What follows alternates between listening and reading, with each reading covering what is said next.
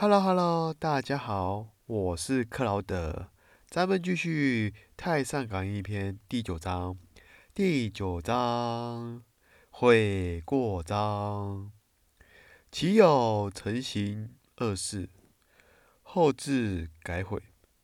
诸恶莫作，众善奉行，久久必获吉气。所谓转祸为福也。其实这张很简单，就告诉我们，不管你过去犯下多少的大错、小错、大过、小过等等也，只要你愿意改，不要去做这些恶事，相信会将来的不久一定有吉气，所以这不叫做转祸为福吗？坦白说，老天爷是会给人有机会的，只是人愿不愿意去改。